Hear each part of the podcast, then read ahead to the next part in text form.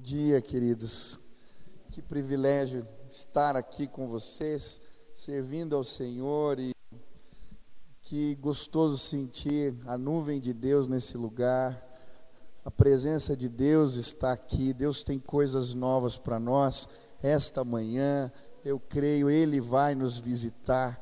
Eu creio hoje a sua vida vai ser impactada pelo poder de Deus. Se você veio procurá-lo, ele está entre nós. Aleluia, aleluia, aleluia. Eu vim na estrada com Plínio e nós orando no caminho e pedindo aqui um encontro. Deus vai se revelar para nós, ele marcou um encontro conosco. Queria te convidar a estender suas mãos para o céu, assim, em sinal de rendição total a Jesus. Repita essa oração, essa declaração de fé junto comigo. Diga assim: Senhor Jesus, eu marquei um encontro contigo esta manhã. Senhor Jesus, eu abro meu coração para receber tudo aquilo que o Senhor tem para minha vida. Eu te dou liberdade para falar comigo agora, em nome de Jesus. Amém, amém, amém. Você pode aplaudir ao Senhor. Que alegria. Eu tenho amigos queridos aqui, que gostoso. É um privilégio para mim estar aqui. Eu comecei a pregar cedo, num congresso que eu fui, era mais novo bem novinha, e, e, quando terminou a mensagem, uma jovem me procurar, falar, pastor, preciso pedir desculpas. Falei, mas o que, que eu fiz? Acabei de chegar. Falou, não, quando eu te vi com essa cara de menino, de camiseta, eu achei que você fosse o rapaz dos avisos. Mas aí você começou a falar demais, eu dei um cutucão no meu namorado e disse, olá, o rapaz dos avisos resolveu pregar. E de fato hoje eu só quero ser o rapaz dos avisos, mas que traz um recado de Deus para o teu coração, em nome de Jesus. Queria ler com os irmãos Salmo 91, acho que a maioria conhece. Estamos num tempo de pandemia e tem muita gente com essa Bíblia aberta no Salmo 91, mas sem entender o que de fato existe aqui de Deus para nós. E eu queria ler junto com você esse salmo. Diz assim: palavra do Senhor. Aquele que habita no esconderijo do Altíssimo, a sombra do Onipotente descansará. Ele poderá dizer: Tu és o meu refúgio, a minha fortaleza, o meu Deus em quem confio. Ele o livrará do laço do caçador e do veneno mortal. Ele o cobrirá com as suas penas, e sob as suas asas você encontrará refúgio. A fidelidade dele será o seu escudo protetor. Você não temerá o pavor da noite, nem a flecha que voa de dia, nem a peste que se move sorrateiramente nas trevas, nem a praga que devasta ao meio-dia. Mil poderão cair ao seu lado, dez mil à direita, mas nada o atingirá. Você simplesmente olhará e verá o castigo dos ímpios. Se você fizer do Altíssimo o seu abrigo, do Senhor o seu refúgio, nenhum mal o atingirá. Desgraça alguma chegará à sua tenda, porque a seus anjos ele dará ordens a seu respeito, para que o protejam em todos os seus caminhos. Com as mãos eles o segurarão, para que você não tropece em alguma pedra. Você pisará o leão e a cobra, pisoteará o leão forte e a serpente, porque ele me ama eu o resgatarei, eu o protegerei, pois conheço, pois conhece o meu nome. Ele clamará a mim e eu lhe darei resposta. E na adversidade estarei com ele, vou livrá-lo e cobri-lo de honra. Vinda longa eu lhe darei e lhe mostrarei a minha salvação. Aleluia! Quem é o alvo de tamanha bênção? Que, que a Bíblia quer nos ensinar aqui? Eu já li esse salmo algumas vezes, mas esse ano, quando meditava sobre esse texto da palavra de Deus, a imagem que me saltou aos olhos foi essa figura poética que o salmista vai usar ao falar do esconderijo de Deus. E a pergunta que me veio à mente é: que lugar é esse? Que lugar é esse que a Bíblia chama esconderijo de Deus? O que isso representa para nós? Como podemos frequentar este lugar? O que, que é isso? E hoje eu queria, junto com você, à luz da palavra de Deus, tirar algumas lições deste lugar, o esconderijo de Deus. A primeira lição que eu aprendo aqui é que Deus quer ser encontrado por nós. Diga para a pessoa que está do seu lado aí: Deus quer ser encontrado. E sabe, quando eu pensei nessa imagem, como assim, esconderijo de Deus? Deus se esconde? O que, que isso representa? E eu lembrei Talvez você que é pai, eu tenho filhos pequenos, o Benício tem quatro, a Nina tem três anos. E algumas vezes eu brinco de esconde-esconde com eles. E, e é interessante porque a minha brincadeira com os meus filhos, eu normalmente me jogo lá debaixo da cama e deixo uma perna para fora, ou então eu pego um cobertor, né, me escondo, deixo um braço para eles verem, porque a brincadeira na verdade é que eles me encontrem. E a Bíblia, quando fala do esconderijo de Deus, ela está nos apresentando essa imagem. Um pai que quer ser encontrado por nós. Ele está esperando. É muito interessante porque são várias as imagens que a Bíblia fala para nos mostrar esse lugar do encontro. Uma que eu gosto bastante é a sarça ardendo e pegando fogo. Moisés está ali cuidando das ovelhas e ele vê aquele arbusto que pega fogo e não se consome. Na verdade, Deus está chamando a sua atenção. E aí, quando ele se aproxima, ele vê que não é um arbusto, mas Deus está ali, assim que Deus trabalha conosco. Ele quer ser encontrado, ele faz arbustos pegarem fogo, ele chama a nossa atenção, ele deixa o braço para fora, a perna para fora, e ele diz: Eu quero ser encontrado. Na verdade, o que a Bíblia está nos apresentando aqui é a imagem do que Jesus vai chamar de lugar secreto. Quando você for buscar ao Pai, feche a porta do seu quarto. E ali em secreto o Senhor se revelará. É a imagem que a Bíblia nos mostra no Antigo Testamento sobre a tenda do encontro. O lugar que ficava fora do arraial, e ali Moisés batiza aquele lugar como o lugar do encontro com Deus. Quando ele ia para aquele lugar, a nuvem do Senhor baixava. E é interessante essa imagem porque a nuvem representava para o povo de Israel a presença de Deus. Quem os guiava durante o dia? A nuvem. Quem os aquecia durante a noite? A nuvem.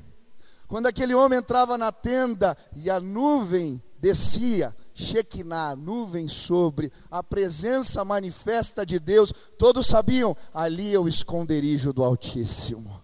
A tenda do encontro, o lugar secreto. Esta manhã eu queria te convidar, em nome de Jesus, a frequentar o esconderijo do Altíssimo.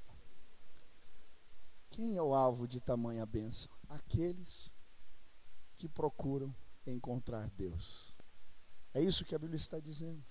Aqueles que frequentam o esconderijo de Deus.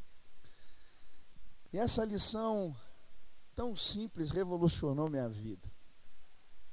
Eu lembro quando eu estava no começo do ministério, seminarista ainda, e um dia, durante uma ministração num culto, o Espírito Santo falou ao meu coração: Você não me conhece. Falei, Deus, como eu não te conheço? Estou convertido, já estou no ministério. Não, você não me conhece. Você não tem o hábito de falar comigo. Você não frequenta o secreto. E eu lembro que naquele dia era um culto. Eu fiz um propósito com o Senhor de procurá-lo todos os dias, uma hora por dia. E foi interessante a busca por esse lugar. Eu comecei orando no quarto, mas eu gostava de tocar violão e orava de madrugada, então comecei a atrapalhar a rotina de casa. E aí desci, comecei a orar no parquinho. Aí eu lembro um dia que eu estava lá orando, fazendo barulho, vem o porteiro falar: olha, os vizinhos estão reclamando. E aí eu fui encontrar o meu lugar. E eu quero dizer, você precisa ter um lugar. Era a garagem. Ficava no subsolo e eu orava no meio dos carros. E eu lembro direitinho de pegar o violão e ir lá para aquele buraco. E ali era o meu lugar, mas no começo eu não sabia orar. Eu não estava acostumado a frequentar o secreto. E eu lembro que primeiro dia eu orei, peguei a Bíblia e comecei a orar e orei pela minha família, orei pelas pessoas que eu conhecia, orei por tudo que eu lembrava e quando eu olhei no relógio tinham passado sete minutos. Falei, meu Deus, por que, que eu falei que ia orar uma hora? E aí foi um tormento aquele dia terminar aquela uma hora. E aí nos outros dias eu comecei a montar estratégias de como gastar uma hora na presença de Deus. Como eu orava na garagem, eu comecei a orar pelos carros. E eu ia passando pelos carros e orava, Deus, quando esse irmão entrar aqui, que a bênção de Deus chegue sobre a vida dele. Esse aqui está com o carro quebrado, Senhor está precisando. E eu ia orando. Mas eu lembro que ao frequentar o secreto, um dia eu descobri que ali era o esconderijo do Altíssimo. Eu desci de elevador e eu fui cruzando os carros até o meu buraco. Mas a presença de Deus estava ali. Eu ouvi ele dizendo: Eu estou aqui, eu estou te esperando. E eu segui. E naquele dia, eu não tinha levado relógio, não tinha levado nada. Eu comecei a falar com Deus, mas conforme eu falava, Ele me respondia. As palavras do Senhor alcançavam o meu coração, elas tocavam a minha alma. E era tão clara a presença de Deus. E eu comecei a chorar, e eu cantava. E quando terminou o meu momento de oração, eu peguei o elevador e subi de novo. E quando eu abri a porta da cozinha, tinha um micro-ondas com um horário, eram 5 horas da manhã. Eu tinha passado a madrugada na presença de Deus. Hoje eu queria te convidar a voltar para o lugar secreto. Hoje eu queria te convidar a ir ao esconderijo do Altíssimo. Hoje eu queria, em nome de Jesus, dizer: Deus tem bênçãos para aqueles que frequentam este lugar. Deus quer ser encontrado por nós. Segunda lição que eu encontro nesse texto tem a ver com a importância da constância e da paixão. Ele vai dizer: aquele que habita, aquele que mora, aquele que vive lá, e é interessante porque a poesia hebraica ela é construída em paralelismos. E aqui existe um paralelismo né, na língua hebraica, sinônimo que a gente chama. Ele fala duas sentenças iguais, com palavras diferentes. Né? Aquele que habita no esconderijo do Altíssimo, daí ele vai repetir a mesma sentença: a sombra do Onipotente descansará. Se a gente fizesse um paralelo, Altíssimo está para onipotente, sombra para esconderijo e assim por diante. E o que ele está dizendo? Aquele que habita, aquele que põe a sua cama debaixo da sombra de Deus. Ele está dizendo isso. Aquele que frequenta constantemente, que não sai da presença, que não vai embora, e sabe, eu creio que a maioria das pessoas que está aqui já frequentou o secreto, já teve experiências com Deus, já foi a este lugar do esconderijo do Altíssimo, mas por algum motivo, no caminhada da vida, muitas vezes, esquecemos, paramos. Deixa de ser o lugar da nossa habitação e é interessante que a palavra tem tantas promessas sobre isso. O Salmo primeiro vai dizer que aquele que medita na palavra de Deus de dia e de noite será como a árvore plantada junto aos ribeiros de água, que dará muitos frutos, tudo que fizer prosperará. Precisamos não apenas descobrir o esconderijo de Deus, encontrá-lo, precisamos frequentar constantemente, precisamos habitar, colocar nosso travesseiro, nossa cama na presença do Altíssimo, é lá que a bênção de Deus repousa sobre nós. Paixão. O Salmo 63 diz: Ó oh Deus, tu és meu Deus eu te busco intensamente, a minha alma tem sede de ti, o meu ser anseia por ti como a terra seca, exausta, sem água. Eu quero contemplar-te no teu santuário, avistar o teu poder, a tua glória, o teu amor é melhor do que a vida. Por isso os meus lábios te exaltarão. Paixão, desejo, quer mais, anseia mais precisa, depende. Eu gosto do Salmo 42, quando ele diz: Assim como a coça anseia pelas águas, a minha alma anseia por ti. E é interessante essa imagem da coça no deserto, quando ela ficava sem tomar água muito tempo, a sua pele rachava, e ela provocava um odor que atraía os predadores. E por isso a coça, quando ela está sentindo sede, e está nessa situação, ela começa a farejar desesperadamente o lugar das águas. Esse é o cenário. Pessoas desesperadas pela presença de Deus, pessoas que anseiam um encontro de novo, que se lançam novamente. É este o contexto, aquele que habita, aquele que põe a sua cama na presença do Senhor. Josué, quando encontra a tenda do encontro, a Bíblia diz que Moisés entrava na tenda e o Senhor falava com ele face a face, mas Josué não saía da porta, ele ficava ali dia e noite. Deus quer levantar pessoas como Josué no nosso tempo. Pessoas que sim frequentam, não frequentam apenas o secreto, mas habitam lá, não saem de lá. Querem mais. João Batista, um homem que se retirava para os desertos, para orar, para buscar a face do Senhor. E é interessante porque quando ele é preso, nesse anseio por saber o que está acontecendo, pelos encontros com o Senhor, ele chama os seus discípulos.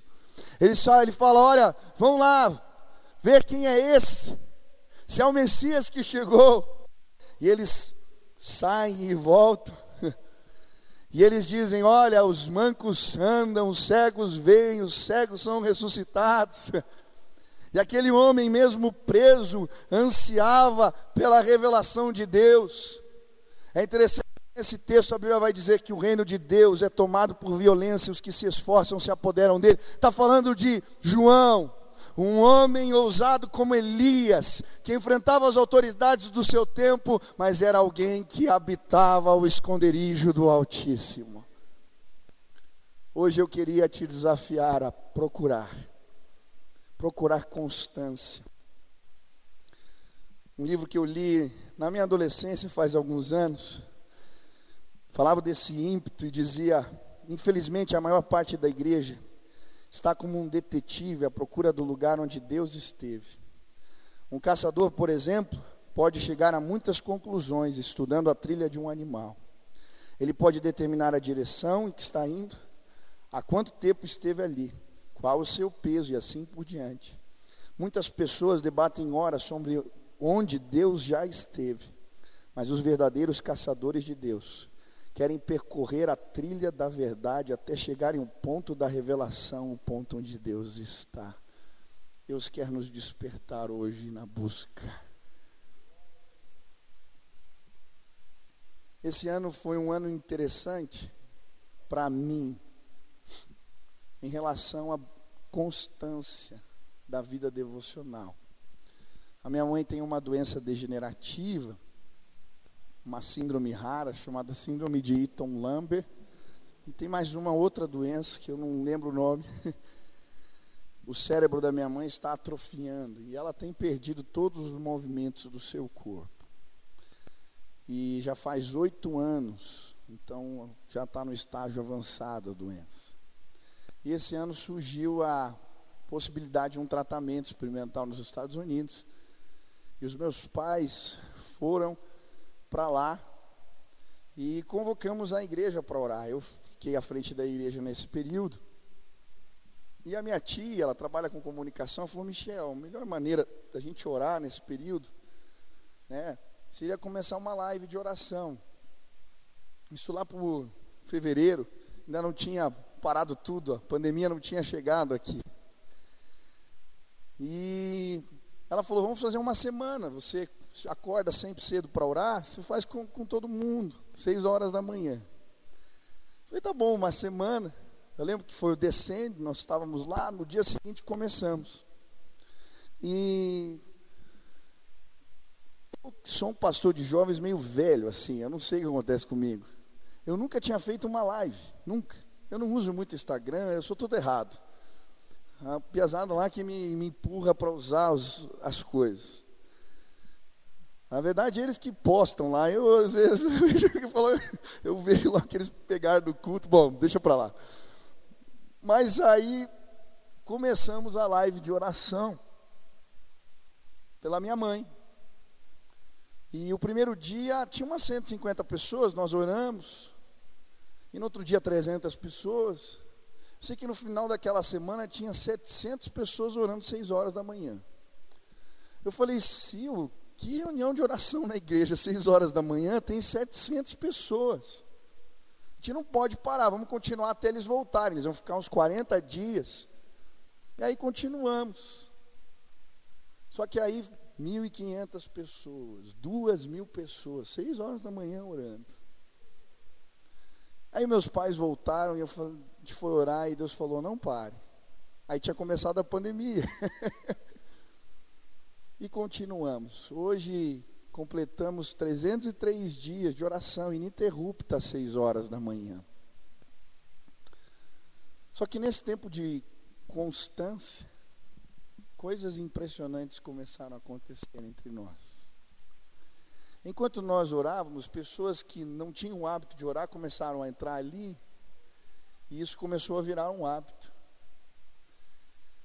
E eu não sei explicar, se vocês perguntarem o que você faz, eu não faço nada, eu leio um devocional e oro. Mas pessoas estão se convertendo. Um dia Deus tocou meu coração, eu fiz apelo e se converteram 20. No outro dia, 15. E eu sei que já tem centenas de pessoas sendo discipuladas em todos os cantos do Brasil por causa da live de oração. Nós continuamos orando. E Deus começou a fazer curas enquanto nós orávamos. E eu lembro de um dia eu orando ali, um rapaz com problema na vista, daqui a pouco ele começa a escrever. Meu olho está queimando, Deus está fazendo algo, e a cura de Deus chegou. Tumores começaram a desaparecer, milagres. Aí veio a Covid, nós convocamos a igreja. A minha igreja é uma igreja batista, centenária. Acho que foi o primeiro jejum de 21 dias que nós fizemos na igreja. 3 mil pessoas participaram do jejum. Gente que nunca tinha feito jejum na vida. E Deus nos visitou. No meio do jejum, uma senhora com Covid foi internada, estado grave, ia para UTI ela não é crente, de uma família muito conhecida na cidade, e os, os familiares entraram na live para orar. E nós intercedendo, no outro dia, essa senhora me liga, chorando. Pastor, você não acredita. Ela é católica. Eu estava aqui deitada no, no, no, leito, o médico tinha falado que eu ia para UTI, minha respiração tinha piorado muito. Mas naquela madrugada, no meio da madrugada, Jesus me visitou no quarto, eu vi, ele sentou na cama. Ele pegou um, uma pasta laranja e passou nas minhas costas. Pastor, eu estou respirando bem hoje de manhã.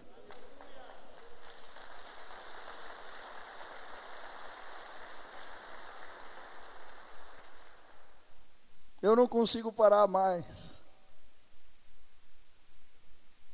Eu não quero parar mais. Durante muito tempo na minha vida eu fui intenso, mas não constante. E hoje eu queria te desafiar a experimentar a bênção da constância na presença do Senhor. Ele precisa ser o primeiro do nosso dia, o último. É interessante quando a Bíblia fala de amar a Deus acima de todas as coisas. Esse é o principal mandamento. Quando ele dá essa instrução, ele diz: amarrem na testa, amarrem nos braços, falem com seus filhos diariamente, inculquem na mente deles, ao levantar, ao ir dormir, durante o trabalho, em todo tempo, falem de Deus. Amar ao Senhor acima de todas as coisas tem a ver com a busca constante, apaixonada pelo Senhor, que não pode parar. Hoje eu queria te convidar a entrar no esconderijo do Altíssimo mas não esta manhã apenas, amanhã de novo, e depois de amanhã de novo, e depois de amanhã de novo, e depois mais uma vez, porque lá repousa a bênção de Deus. Quando as nossas igrejas começarem a se levantar para orar constantemente, pecados vão desaparecer. Sabe aqueles pecados recorrentes que você não resolve, começa a orar todos os dias, desaparecem. Eles desaparecem. Vamos ter juventude saudáveis, lideranças saudáveis. Porque quando estamos cheios do Espírito, o inimigo não consegue nos derrubar. Hoje eu queria te desafiar a habitar, a pôr tua cama na sombra de Deus. Terceira lição. Os encontros com Deus nos empoderam. E é tão interessante porque muitos comentaristas dizem que quem escreveu este salmo foi Moisés. E aqui ele está se referindo aos livramentos de Deus que o encontraram no deserto, a peste, os exércitos que caíram e assim por diante. Mas a imagem do esconderijo de Deus para Moisés, ela tinha um significado interessante. A Bíblia diz que o povo peca e Deus está na iminência de ir embora. Por isso Moisés constrói a tenda do encontro. E quando ele saía para orar de manhã, as pessoas ficavam de pé na porta das suas tendas, esperando ver o que ia acontecer. Quando a nuvem baixava, eles diziam: Deus não foi embora ainda. E todos se prostravam na porta de suas tendas e adoravam, porque a nuvem não tinha ido embora. Lembra que Deus fala: Eu vou embora, vou mandar um anjo. Não, a nuvem estava lá. Mas depois de muitos dias, Deus se agrada do coração de Moisés e fala: O que você quer? O que mais você quer? Ele diz: Eu quero mais um encontro contigo. E aí Deus manda ele subir a montanha. E lá, para mim, esse é o cenário do esconderijo de Deus. A Bíblia diz que ele entra no meio de rochas. E Deus vem com a sua glória. E a sombra de Deus passa por aquele lugar. Ele não podia ver a Deus, senão seria consumido apenas a sombra de Deus. E enquanto ele está escondido entre as rochas, ali no esconderijo do Altíssimo, a sombra de Deus o alcança e ele é empoderado pelo Espírito de Deus. Quando aquele homem desce a montanha, o seu rosto brilhava a glória do Senhor. Quando frequentamos o esconderijo do Altíssimo, a sombra de Deus nos alcança e nos empodera. Mas de que maneira? Primeiro, trazendo revelação. É neste lugar que, logo em seguida, ele vai escrever as tábuas da lei. E eu creio que o secreto, o esconderijo do Altíssimo, é uma espécie de ventre espiritual. Ali Deus nos dá direção. Ali, Deus nos revela situações. Ali, Deus nos mostra caminhos. Ali, respostas chegam. Ali, leis que conduzirão a nossa vida serão estabelecidas. É neste lugar que Deus nos empodera através da sua revelação. E hoje eu quero dizer para você, querido, existem respostas para a sua vida que você só vai encontrar, não é em lugar nenhum, não é no conselho de ninguém, é no esconderijo do Altíssimo, o ventre espiritual. Deus vai trazer coisas novas para você neste tempo, em nome de Jesus. Eu creio. Quantos creem na revelação de Deus? Eu lembro de uma experiência que eu tive no secreto da revelação de Deus que marcou minha vida. Uns anos atrás eu estava discipulando um menino que ele era filho de um casal que era um joalheiro, que tinha uma grande joalheria na cidade de Curitiba. E esse menino se envolveu com, com drogas, se tornou dependente do crack, e apareceu lá na igreja depois de vários tratamentos, e eu comecei a discipulá-lo. E há um ano e meio nós caminhávamos juntos e ele estava limpo das drogas. Mas depois de um ano e meio ele teve uma recaída. E esse menino desapareceu. Ninguém o encontrava. Namorada foi atrás, os pais foram atrás, os amigos debaixo das marquisas, foram pelas praças, os lugares que ele frequentava, ninguém encontrava. E já tinha passado mais de mês e ninguém encontrava o menino. E um dia, eu já tinha casado, meu lugar do secreto não era mais a garagem, era a sala de casa, né? Sala de recém-casado é uma bênção, não tem nada, né? Só tinha o meu teclado que eu trouxe de casa, não tinha mesa, não tinha nada, era só o meu teclado. E é interessante, você vai visitando, aí vai melhorando, né? Aparece um quadro tal, mas naquela época só tinha um, teclado. E eu fui ali para aquele momento, e eu não estava orando por essa situação, eu estava fazendo meu tempo com o Senhor só, o meu encontro com Deus. E quando eu estava tocando teclado, de repente, o Espírito falou no meu coração: vai atrás do Samuel. Falei, Deus. E era tarde da noite já, eu cheguei no quarto da minha esposa, sem casar, falei, linda, eu vou dar uma volta. Ela olhou para mim, assim com doido, né? E você vai atrás do menino? Eu falei, vou. E aí nós oramos juntos, eu saí, eu lembro que eu entrei no carro, falei, Deus está, eu não tenho a mínima ideia para onde ir agora. Fala. E aí eu ouvi uma voz de novo pega a Vicente Machado. Falei, que doideira essa. Entrei no carro, peguei a Vicente Machado, fui até o final da rua. E aí quando cheguei tinha uma praça e o Espírito falou para mim assim, ele está aqui.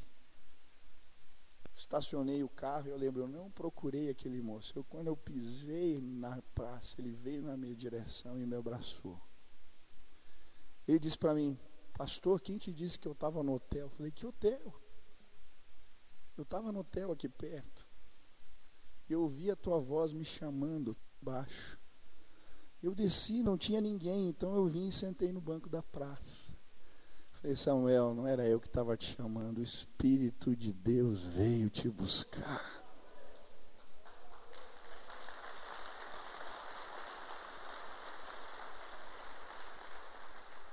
Pus o menino no carro, levei ele para casa. Quando a gente bate na porta e a mãe abre e vê o filho, o que, que aconteceu?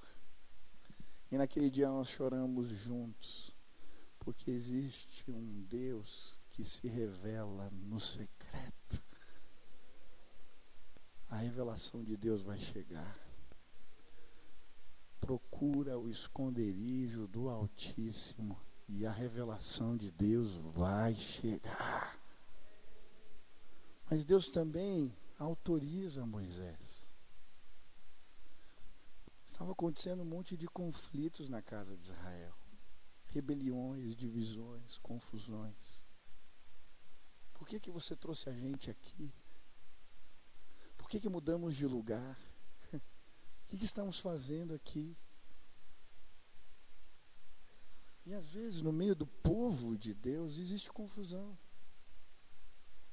Existem interpretações diferentes. É isso que está acontecendo.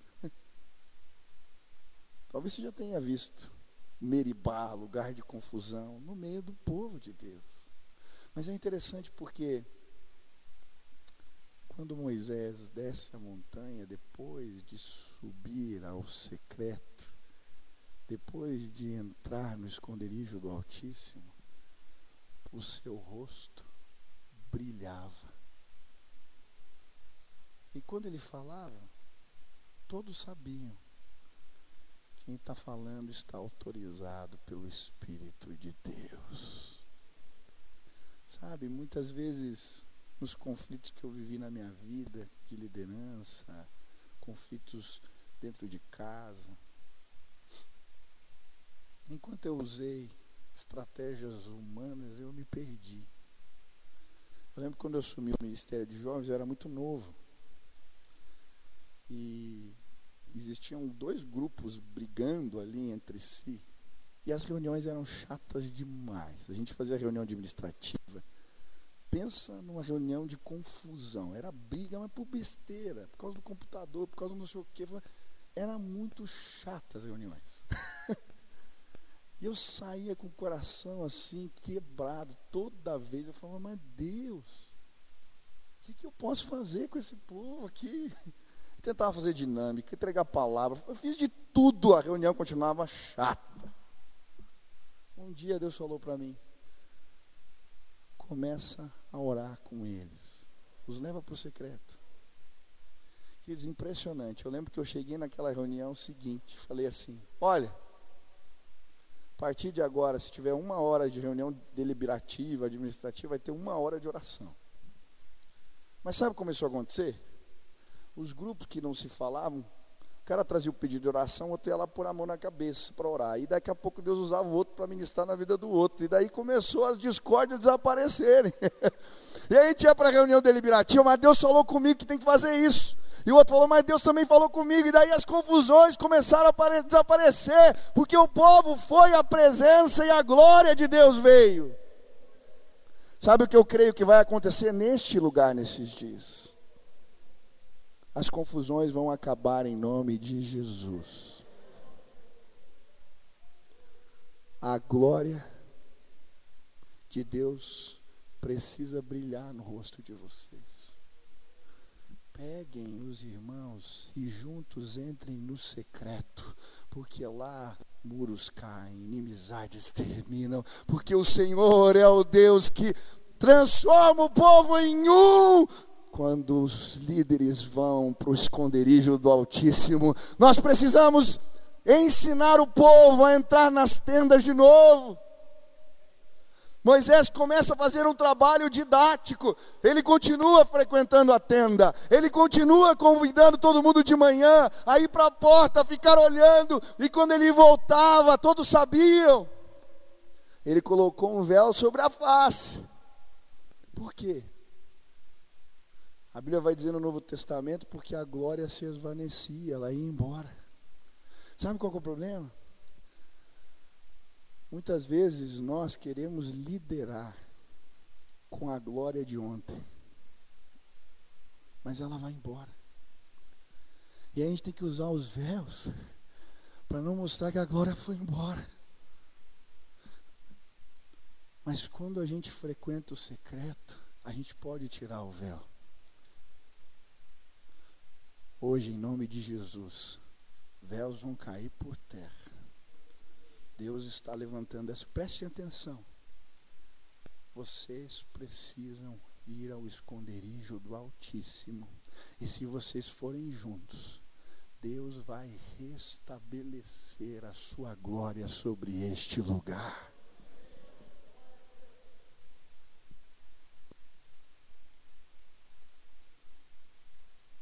Proteção. Deus se revela Deus o autoriza, mas Deus protege. E aí você vai ver aqui: mil cairão ao seu lado, dez mil do outro lado. A peste perniciosa não os atingirá. Proteção de Deus. Quem protege o teu ministério? Quem protege os teus negócios? Deixa eu te dizer, se você ficar com os braços levantados muito tempo, você vai cansar. Se você for para a sombra do Altíssimo, a Bíblia diz que enquanto a gente dorme, Deus trabalha. Eu amo o Salmo 127. Lembra?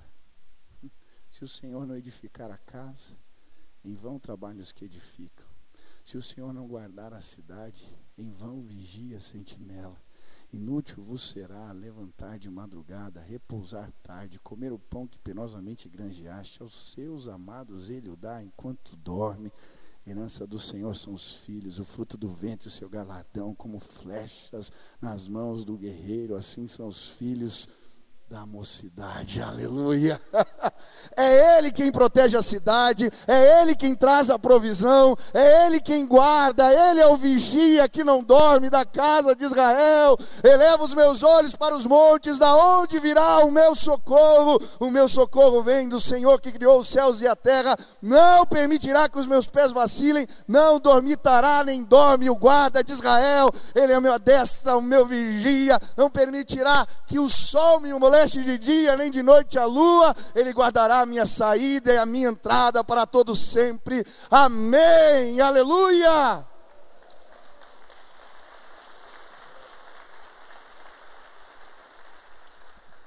Este lugar pertence ao Senhor e é Ele quem o protege. Creia, confie, frequente o secreto. Eu tenho uma experiência tão linda. Quanto a gente dorme, Deus trabalha. É interessante porque um dia eu estava saindo da igreja, encontrei o Senhor, cabisbaixo, chateado, dei um abraço nele. Acontecendo? Uma crise financeira. Ele falou: Ah, Michel, eu não tenho dinheiro para pagar as contas e ainda passaram os meninos, fecharam toda a fachada da minha loja, não tem dinheiro nem para tirar os palavrões das paredes. E aí eu orei com aquele irmão, dei um abraço nele, entrei no carro para ir embora. Mas quando eu entrei no carro, o Espírito falou para mim: Eu não quero só que você ore por ele. Você pode pintar as paredes, você tem condição, vai lá. Falei: Tá bom, Deus, amanhã eu vou. Não, eu quero que você faça agora. Isso era 11 horas da noite menos um grau em Curitiba aquele dia, uma benção. Eu peguei o telefone, liguei para um amigo, cara, você topa pintar a parede de madrugada? Eu sei que reunimos três. Fomos no mercado lá 24 horas, compramos umas latas de tinta, pintamos a madrugada todas as paredes. Mas aconteceu algo aquela noite. Aquele irmão foi pôr a filhinha pequena para dormir, tinha cinco anos. E quando ele terminou de orar pela filhinha, filhinha falou assim: Pai, você está muito triste. Posso orar por você? Ele disse: Claro, filha. E ela orou assim: Papai do céu, meu pai está muito triste. Manda os teus anjos pintarem a loja do papai. Foi uma oração de criança. Outro dia pegou um ônibus para ir trabalhar. Quando ele chega e vê a parede pintada, a outra, ele vai no vizinho e fala: Você viu alguém pintando a minha loja? Ele diz: Não, foi no outro. Você viu alguém? Não. Aquele homem abre a porta do escritório, se ajoelha e começa a chorar e diz: Deus ouviu a oração da minha filha. Sabe, Deus é tão bom, tão bom, tão bom, que eu acabei casando com a filha desse senhor. Não com a mais nova, né? Com a mais velha. Tem umas paredes, você quer casar, irmão? Tem umas paredes para pintar aí, dá certo. Mas quando a gente dorme, Deus trabalha. Por fim, quero terminar. A última lição que eu tiro desse lugar, o esconderijo de Deus, tem a ver com o temor do Senhor. Eu acho interessante porque Moisés, ao mesmo tempo que ele procura Deus neste lugar, ele ao mesmo tempo se esconde. Porque ele sabe que a grandeza de Deus pode consumi-lo. E sabe o que é interessante? À medida que frequentamos esse lugar, à medida que Deus é revelado para nós, nós começamos a ter uma dimensão de quem nós somos e de quem Ele é. E ao mesmo tempo que queremos mais, que queremos procurá-lo, existe um zelo, um respeito que nos faz se esconder, porque Ele é um Deus terrível, Ele é um Deus grandioso. Quando Ele pisa, as montanhas se derretem, Ele é o leão da tribo de Judá. Quando Isaías viu a sua glória, os chãos tremeram, ele ficou prostrado, porque ele dizia: Ai de mim, os meus olhos viram o Rei. Os serafins diante do Senhor, nessa imagem, cobrem os rostos, cobrem os pés. Eles, a mais alta hierarquia dos anjos, não são dignos de olhar nem de estar na presença. Esse é o sentido. Serafim significa consumido pelo fogo. Eles estão sendo consumidos pela presença e mesmo assim se protegendo dela. À medida que conhecemos a Deus, o temor do Senhor é instaurado nos nossos corações. E esse é um tema importantíssimo no livro de Êxodo. Você para para pensar quando ele desce a montanha a primeira vez e ele encontra o povo no meio do carnaval, adorando os bezerros de ouro, o que, que ele faz? Ele destrói os bezerros, pega o pó, mistura com água e faz eles tomarem. E eu, quando li isso na Bíblia, falei, mas o que isso representa? Se você ler o livro de Levíticos, você vai encontrar uma, uma cerimônia que era feita, era um teste era a cerimônia do marido ciumento. Se ele estava com dúvidas do que ia acontecer, se a mulher tinha o traído ou não, ele levava à presença do sacerdote. O sacerdote pegava a água, misturava com o pó da terra e fazia a mulher beber. Se a mulher tomasse, o seu ventre inchasse, ela era culpada. E esse era o teste dos ciúmes. O que, que ele está fazendo aqui, Moisés, quando manda eles beberem? Ele está dizendo: vocês provocaram os ciúmes de Deus, vocês perderam o temor do Senhor. E sabe, eu me preocupo hoje em dia, temos perdido o temor. O zelo sobre a casa de Deus precisa nos consumir, precisamos guardar os nossos pés, precisamos entender quão grande Ele é, quão terrível Ele é, porque senão nos perderemos no caminho. À medida que conhecemos Deus, o zelo, o respeito, o temor do Senhor toma conta dos nossos corações em atos. Quando eles começam a frequentar o secreto, a Bíblia diz que o temor do Senhor se espalha. A grande temor, essa expressão aparece algumas vezes no livro de Atos. E aí o avivamento de Deus vem. Sabe?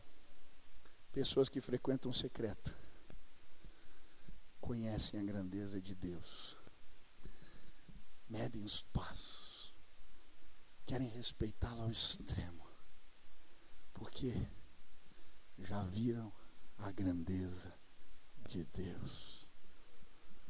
Quando eu me converti, eu lembro da experiência. Quando eu senti a presença de Deus, foi numa vigília.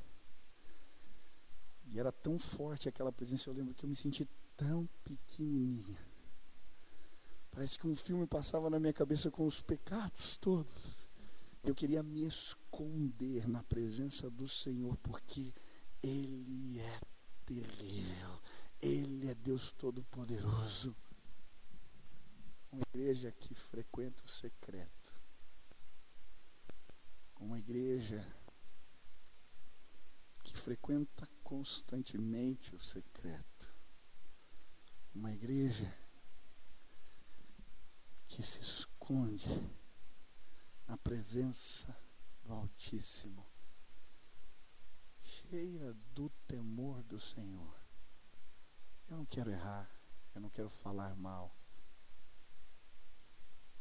Eu quero cuidar dos detalhes. Eu quero ser aprovado em tudo quando esse sentimento paira, a bênção do Senhor vem. Hoje eu vim dizer para vocês: nós vamos passar pelo deserto. A terra prometida está logo ali à frente. Uma grande colheita vai acontecer nos próximos dias. Deus está chacoalhando a terra e a preparando. Todos os avivamentos significativos da história aconteceram depois de crises. Um grande avivamento vai acontecer nos próximos dias.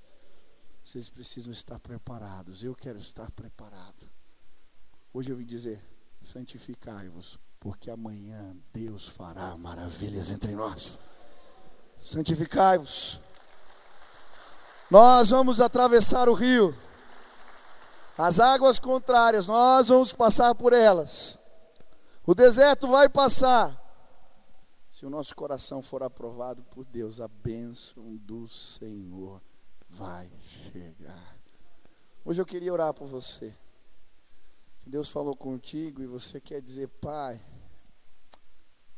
eu quero me abrigar no esconderijo das, do Altíssimo. Eu quero ser o alvo da tua bênção. Onde você está, fique de pé no seu lugar. Vou pedir para vir aqui na frente. Mas eu quero orar por você agora. Em nome de Jesus. Estende as suas mãos assim. Primeiro fala com o Senhor você, aonde você está. Pede agora que Deus te visite. Faça compromissos, propósitos com o Senhor. Pede para que Ele te leve ao secreto. Eu quero encontrá-lo, Senhor. Diga para Ele. Eu preciso do Senhor. Aleluia. Eu quero orar por você agora. Enquanto a música toca, nós vamos clamar a visitação do Senhor. Doce presença, santa presença, hoje vem sobre nós. Espírito Santo de Deus, começa agora a varrer este lugar com o teu poder e com a tua glória. Todo pensamento, tudo que alimentamos na nossa mente, que não vem do Senhor, que agora seja levado embora em nome de Jesus. Eu quero pedir, Pai, nos leva a este lugar. Tantos falam das bênçãos. A peste não vai nos tocar, mas Senhor, eu quero ir para o esconderijo do Altíssimo. Eu quero mais um encontro, eu quero ver tua glória. E hoje eu quero pedir, nos leva, Pai. Que sejamos constantes. Que sejamos constantes, Pai. Mas que o Senhor nos empodere neste lugar. Eu quero pedir agora, Senhor, que a tua nuvem de glória venha neste lugar. Glória de Deus possa tocar os nossos rostos, que hoje possamos voltar resplandecendo, que hoje possamos andar com passos firmes, crendo que as promessas do Senhor nos alcançarão e nada que se levantar contra o propósito de Deus vai prevalecer. Mil cairão de um lado, dez mil do outro lado, a peste não nos atingirá, porque a palavra do Senhor é certa. Nós vamos chegar do outro lado, nós vamos ir. A terra que mana leite e mel, a promessa do Senhor é certa. Hoje eu quero clamar, Pai, em nome de Jesus. Não queremos andar com lençóis, com véus. Não queremos viver da glória do passado ou das experiências que ficaram para trás. Queremos entrar na tenda e todo dia voltar com o rosto brilhando. Pai, leva a tua igreja a este lugar. Leva a tua igreja a este lugar lugar onde os muros caem, lugar onde as inimizades terminam. Leva a igreja a este lugar, onde somos autorizados pelo Espírito de Deus. Vem, Senhor, vem, Deus, vem, Pai querido, se move. E que o temor de Deus tome conta dos nossos corações. Não queremos pecar contra ti. Não queremos pisar em falso. Não queremos errar. Nós sabemos que o nosso Deus é grande. Ai de mim, Senhor, que o temor do Senhor se espalhe entre nós. Que enquanto dormimos, Deus trabalha. Tu és o nosso sentinela, Tu és o nosso vigia, Tu és o nosso Deus, a nossa sombra, a nossa destra, o nosso escudo. Confiamos no Senhor. Hoje, Pai, eu quero clamar: estende as tuas mãos de bênção sobre este lugar, alarga estas tendas, traz provisão. Que a multiplicação volte no meio do teu povo, que o Senhor se estabeleça sobre este lugar, derrama a glória e o teu poder hoje aqui, em nome de Jesus. Quebra corações, quebra correntes, quebra cadeias agora. Abre os céus neste lugar. Queremos mais de ti, queremos mais da tua presença, queremos ver ao Senhor, queremos subir a montanha, queremos ir ao lugar do encontro. Não vamos parar, não podemos parar. Queremos nos esconder entre as rochas, queremos ver a sombra chegando, ela vai nos alcançar hoje aqui. Vem, Senhor, que a sombra de Deus nos alcance hoje. Vem, Deus, vem, Deus. Vem Deus, queremos mais, queremos mais, queremos mais de Ti. Abençoa o teu povo, aviva-nos, Pai, aviva-nos, Senhor. Este é lugar de bênçãos este é lugar consagrado, este é lugar de visitação. O Senhor construiu uma tenda em Guarapuava e este é o lugar do encontro. Começou de forma simples, uma visão de Deus.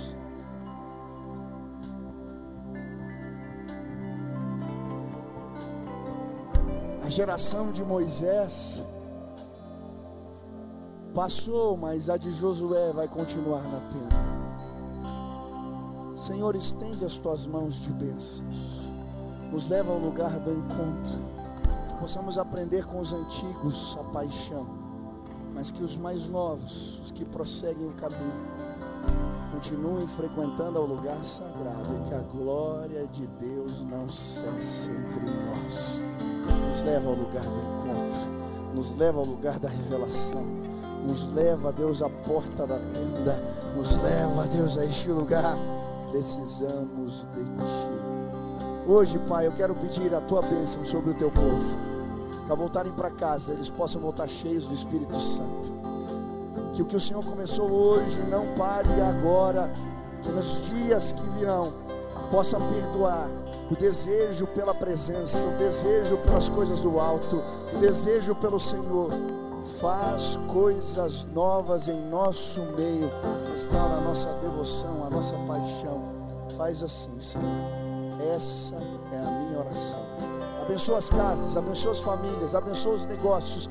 Faça prosperar, Deus que em nome de Jesus caminhe por fé e não por vista, que a glória do Senhor se estabeleça. Eu clamo agora, derrama da tua provisão, derrama da tua bênção, que os meus irmãos sejam tocados agora pela bênção do Senhor, que eles possam voltar celebrando, porque o nosso Redentor vive. Aleluia! Louvado seja o nome do Senhor.